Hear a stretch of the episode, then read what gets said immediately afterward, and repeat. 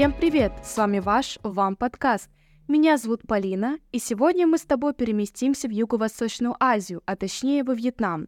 И для этого мы сегодня пригласили прекрасную Надю, которая нам расскажет про эту страну. Итак, мы начинаем. Вьетнам – это страна в Юго-Восточной Азии, расположенная на побережье Южно-Китайского моря. Она известна своими пляжами, реками, буддийскими пагодами и оживленными городами. Я была во Вьетнаме где-то в 2018 году, и мне безумно понравилось это место. И это, наверное, самая загадочная страна, где я была, но я не очень уже помню историю Вьетнама, Поэтому, Надь, расскажи нам про подробнее про Вьетнам. Да, э, напомню, что Вьетнам — это государство в Юго-Восточной Азии, находится на полуострове Индокитай. Э, на востоке и юге страна омывается Южно-Китайским морем, и на севере граничит с Китаем, а на западе с Камбоджей и Лаосом. Большую часть территории Вьетнама занимают низкие и средневысотные горы. Государство условно делится на три региона. Это северный, называется Бакбо, э, центральный Цюнгбо и южный Намбо. Э, площадь Вьетнама составляет всего лишь 330, ну, 1210 квадратных километров, а население превышает уже 100 миллионов человек – Поэтому в Вьетнаме сейчас вводят законы о снижении уровня рождаемости. А есть какой-то вот интересный факт, который отличает Вьетнам от других стран? Э, в отличие от других южно-восточных стран Азии, Вьетнам является единственной страной, где пользуется латинской письменностью. Это вот отличительная черта Вьетнама. То есть, как я поняла, вы разговариваете на вьетнамском, да? Да. А, а вот для туристов, которые, думаю, захотят поехать в Вьетнам, местные у вас хорошо знают английский? Ну, так скажем, в туристических городах английским владеет достаточно хорошо, и э, свободно вы можете подойти к любому человеку, он вам объяснит дорогу, например, если понадобится такая помощь. В других же местах английский знают на базовом уровне, то есть, ну, там простые какие-нибудь слова точно знают, но в целом английский не пользуется популярностью во Вьетнаме. Ну, на самом деле хорошо, что вот именно в туристических городах хорошо знают английский, так что это очень удобно. И давай поговорим о интересных местах. А, я вот уже не очень помню, но была в Вьетнаме в месте, где это что-то связанное было с Рами и Адом, э, была в каком-то интересном дворце, и даже я, когда была на, ну, смотрела YouTube, было показано место из Вьетнама, но я, как всегда, его не, помню, и вот поэтому расскажи про самые у вас загадочные, интересные места. В целом, Вьетнам — это очень живописная страна, и поэтому на каждом углу э, могут открыться уже удивительные пейзажи. Но все же я, наверное, выделил некоторые места, которые отличаются все-таки своими природными ландшафтами. И первое место — это бухта Халам. Э, в этом месте можно встретить и разные пещеры, и живописные пляжи, и просто погулять по паркам. Uh, следующий — это небольшой город Хоан, находится в центральной части Вьетнама. Uh, этот город можно ассоциировать с настоящим музеем под открытым небом, так как э, архитектура и культура этого города э, сформировалась под влиянием японской и китайской цивилизации, что создает неповторимую атмосферу этого города. И третье — это высокогорный э, город Сапа, или как еще по-русски могут называть Шапа — и третье место — это город Сапа. Он находится в горах, и, соответственно, можно полюбоваться горным ландшафтом. А также на территории этого города в облаках возвышается самая высокая точка Вьетнама и всего острова Индокитая — это гора Фанспа. А что ты лично от себя советуешь посетить? Ну, в первую очередь я бы посоветовала всем посетить курортные города Ханоя, ой, Вьетнама — это в первую очередь город Дананг и Ничанг. Они особо популярны среди туристов, и очень часто встречаются и русские туристы, к слову.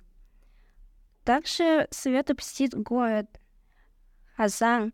Это город находится на северо-западном Нагоре, и благодаря своему географическому положению и фантастическим ландшафтам он входит в число самых красивых мест Вьетнама.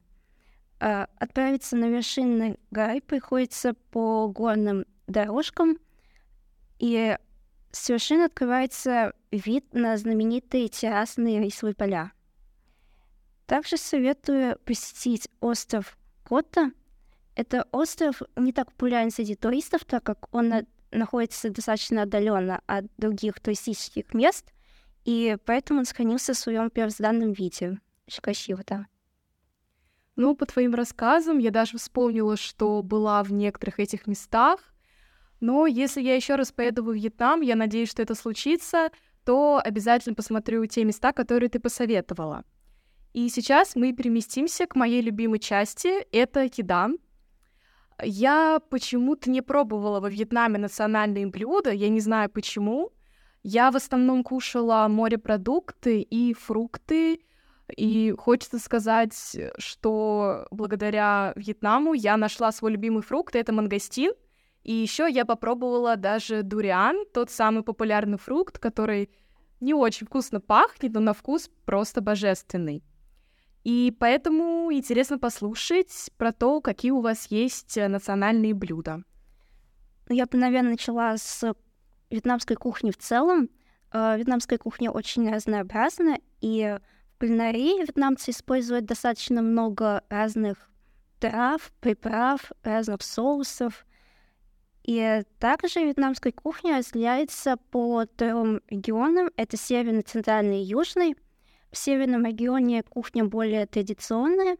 А в центральной части предпочитают острую очень еду, а на юге — сладкую. Так, про основные блюда традиционные. Первый — это, конечно же, знаменитый суп фоба. Про него, наверное, мне кажется, знают очень многие люди. А, он готовится из... Э, есть вариант с мясом и с морепродуктами, но с мясом более распространен. Э, в основу супа идут рисовая лапша белая, мясо, в основном это говядина, и также к супу отдельно подают зелень, соевые ростки, перец чили. В основном мясо, кстати, заливается уже готовым бульоном, и благодаря тонкой нарезке мясо очень быстро сваривается. А, в Вьетнаме еще очень популярны разные салаты. В основном рецептуры все одинаковые практически, но есть один необычный с банановым цветком. А, для этого используют очищенные банановые цветки, их мелко нарезают, потом обрызгивают лимонным соком. К цветкам добавляют мясо, э, фасоль, мяту, кинзу, чеснок, перец, чили, и все это заправляют соком лайма с сахаром и рыбным соусом. Также в Вьетнаме ни одно застолье, наверное, не обходится без разных закусок. Самые основные закуски — это немы. Это вьетнамская разновидность роллов. Начинка состоит из свининого фарша, репчатого лука, э, древесных грибов. И также при желании могут добавить и морковь, ростки сой и свежую зелень. Отдельное место я бы выделила вьетнамским десертам. Самые популярные это десерты называются цай. Э, можно их ассоциировать со сладким супом, с разными ягодами, фруктами, фасолью даже.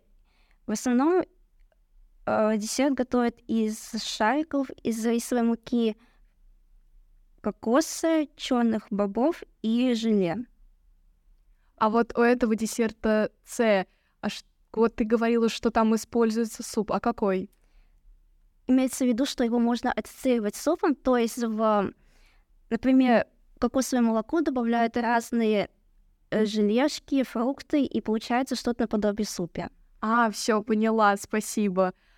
А вот у тебя есть любимое блюдо?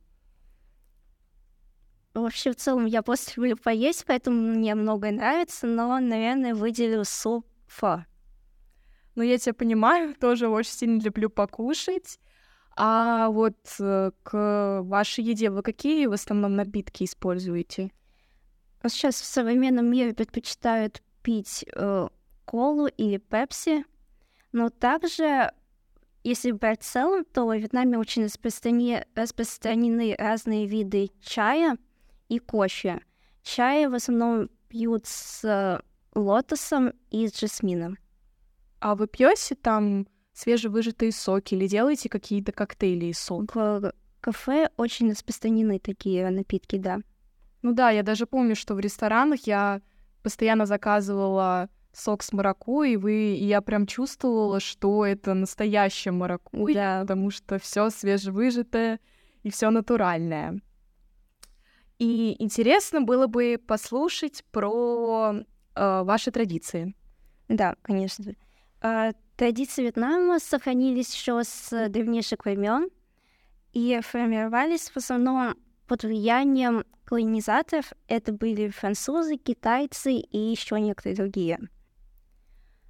Вот в Вьетнаме многие верят в духов, поэтому нередко можно встретить э, вьетнамца с красным браслетиком на запястье, который по поверьям отгоняет духов, так как красный свет в Вьетнаме ассоциируется с неким оберегом, который защищает человека от всяких неудач и в том числе и от злых духов. Также, согласно традициям, во Вьетнаме не принято называть людей по имена, так как имя считается очень священным. Чаще всего во Вьетнаме обращаются к людям по их статусу. Например, если он работает врачом, то его будут называть врач. А в семье детей и других целом членов семьи называют скорее по их старшинству. И обязательно к Саше нужно обращаться по-особенному. Э, Еще одной традицией, наверное, считается то, что во Вьетнаме принято часто улыбаться. Даже если у тебя плохое настроение, то всегда при выходе на улицу ты должен, должен улыбаться. И это считается признаком уважения к другим людям. Я обожаю, когда люди улыбаются, и на самом деле я заметила во Вьетнаме, что, правда, ты выходишь из отеля, и тебе прохожие улыбаются, и сразу твое настроение становится лучше, и это очень классно. И я вот еще хотела уточнить, а, вот ты сказала, что вы не используете имен, так как это священное. То есть вы, например, когда встречаетесь, вы говорите человеку врач или, то есть вот так вот вы да. общаетесь. Да? И еще я хотела отметить, что в Вьетнаме очень много разных местоимений, которые применяются к определенному человеку. То есть, например, если в русском языке только одно местоимение «я», то в вьетнамском их несколько. Ого! Да. То есть это все очень запутано, и каждому человеку имеется свое индивидуальное обращение, так скажем. А ты соблюдаешь вот какие-то эти традиции?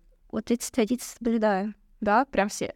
Ну, конечно, не все, прям, например, я вот ношу, конечно, красный браслетик, но я не верю в духов и просто ношу его чисто как украшение. А так, в целом, многие традиции, конечно, соблюдаю. Но это классно, что у вас есть даже такие мистические истории, потому что я обожаю их слушать, и про этот красный браслетик было очень интересно узнать. И мне было всегда интересно послушать про ваши дорожные движения, потому что я помню, что в основном у вас катались на каких-то мопедах, если это так называется, и у вас, по-моему, не соблюдается правила дорожного движения. То есть я, когда с родителями там была, я, мы постоянно нас предупредили, что там ездят на красный свет, и мы постоянно оглядывались, вот. И вот расскажи про это поподробнее. Да, на самом деле ситуация с дорожным движением в Вьетнаме достаточно печальная, так как правила практически нигде не соблюдаются.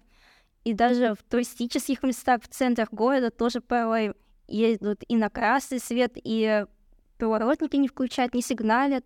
Так что в целом, да, на дорогах часто встречаются мотоциклы или еще в народе просто называют их байками. Вот поэтому пешеходам в Вьетнаме приходится особо сложно, но, к счастью, их не так много, потому что, как я уже сказала ранее, многие передвигаются на байках и пользуются услугами байка достаточно часто, даже если нужно пройти только 5 минут, к примеру, человек все равно берет байк и ездит куда ему нужно. Так что пешеходы практически не встречаются на улицах Вьетнама.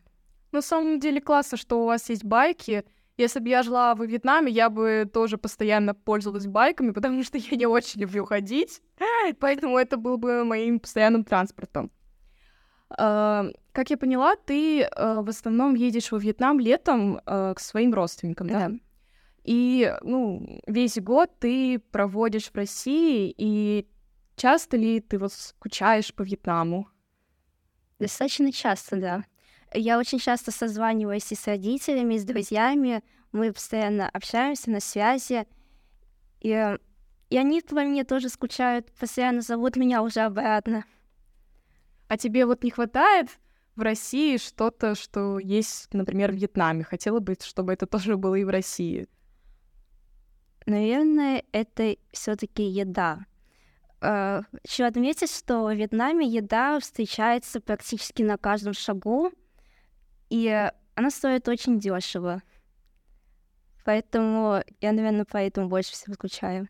Ну да, у нас еда, конечно, дорогая, но я согласна, было бы классно, если было бы побольше каких-то даже вьетнамских забегаловок у нас.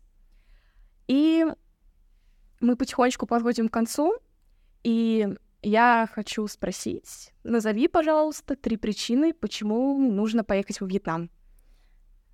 Первый, наверное, все-таки вьетнамская кухня. Очень разнообразная кухня с разными вкусными блюдами. Думаю, каждому придется по вкусу хотя бы одно блюдо. А второе — это пейзажи. Очень живописные, захватывают дух, поэтому, думаю, каждый хоть раз в жизни должен посетить Вьетнам и насладиться этими видами. И третья причина — поехать в Вьетнам, это насладиться красочными фестивалями. Обычно они проводятся в период Нового года в Вьетнаме. А, слово Новый год в Вьетнаме отмечается по лунному календарю. А, в этот период все улицы э, буквально одеваются в яркие цвета. Обычно это красный свет, очень много различных украшений вывешивается, и к тому же проводятся праздники, особенно для детей. Я даже, кстати, не знала, что у вас есть фестивали, и я бы очень хотела посетить. Жалко, что я приехала в Вьетнам не летом, а, ой, летом точнее, а не зимой. Но я бы очень хотела посетить, потому что обожаю такие праздники. Ну что ж, э, мы рассказали вам про Вьетнам и рассказали достаточно много всего интересного и даже загадочного. Поэтому если вы хотите, чтобы мы рассказали про вашу страну, напишите нам на почту и также слушайте обязательно наши другие подкасты, они очень-очень интересные. А с вами была я, Полина и Надя, и всем пока-пока. Пока-пока.